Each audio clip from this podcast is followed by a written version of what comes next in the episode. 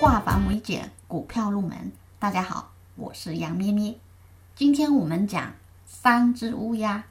三只乌鸦又叫暴跌三级，很显然，它是一个看跌信号。那么，三只乌鸦是怎样的三只乌鸦呢？首先，它由一根高开的阴线组成。第一根高开的阴线收盘下跌，第二根高开的阴线又收盘下跌，第三根高开的阴线还是收盘下跌。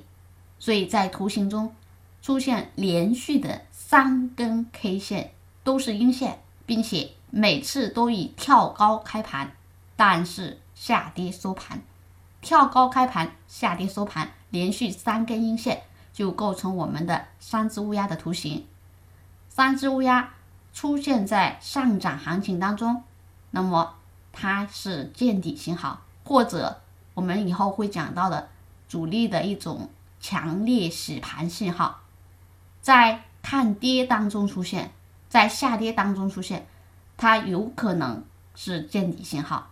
具体的情况要根据股价或者指数所处的位置去更加综合的判断。